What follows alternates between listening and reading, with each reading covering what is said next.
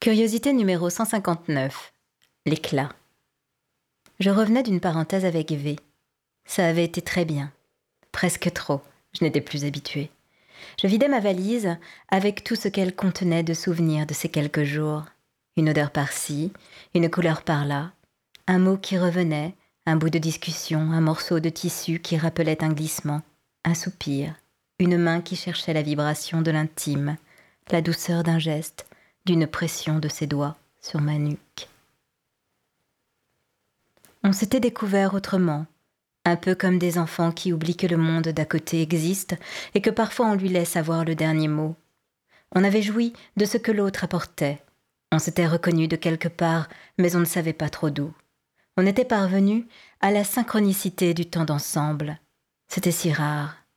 Et surtout, on avait commencé à se créer des souvenirs. J'avais pourtant décidé de ne pas en avoir avec lui. Il avait une femme, des enfants, une vie qu'il aimait, qu'il ne quitterait pas, et je n'étais qu'une parenthèse sans avenir qu'il n'aurait de cesse de refermer. Je le savais, et l'avais accepté. Les souvenirs, c'était bon pour la poubelle. C'était peut-être ça le plus difficile. Le creux après le plein, le vide après l'entier, le sans trace, l'effacement radical et en profondeur de ce qui avait été. Il y avait quelque chose d'absurde, mais nécessaire. Alors, je rangeais, pliais, lavais. Je savais que ce serait un cérémonial obligé de toutes nos rencontres. Laver, plier, ranger, assécher tout ce qui pourrait rester. Ménage total. Et puis dormir. Entre nous, c'était fini pour la première fois, et ça avait un drôle de goût entre le début et l'achèvement, la tristesse et l'envie, la joie et la nostalgie, la vérité et le passé sous silence. Impossible de savoir. Je pliais, rangeais, lavais, afin de fermer notre première parenthèse et poser une conclusion pour avancer à neuf. Jusqu'à notre prochaine rencontre, il devait redevenir une conversation, un flux de mots que l'on maîtrise car extérieur au contact, un clignotement WhatsApp, une notification de message, une absence que je n'attendrai jamais, et parfois une voix sans issue. Il me faudrait tuer tous les moments partagés, encore et encore, créer de grands trous noirs de sensations, des no man's land d'éternels recommencements.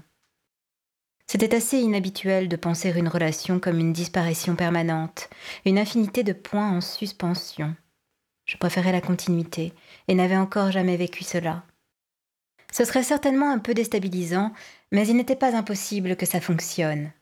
En attendant, je devais continuer de ranger, plier, laver. En sortant ma dernière robe, j'ai vu un petit bout de verre sur le sol. Je l'ai tout de suite reconnu. Il venait de la cloche transparente qu'il avait cassée à l'hôtel. Un petit morceau de verre qui avait sauté dans ma valise.